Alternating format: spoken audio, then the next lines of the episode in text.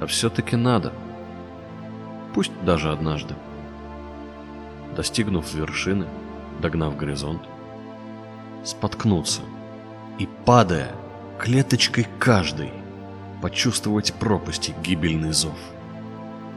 И силы теряя, в ущелье срываться, кровавыми пальцами камни крошить.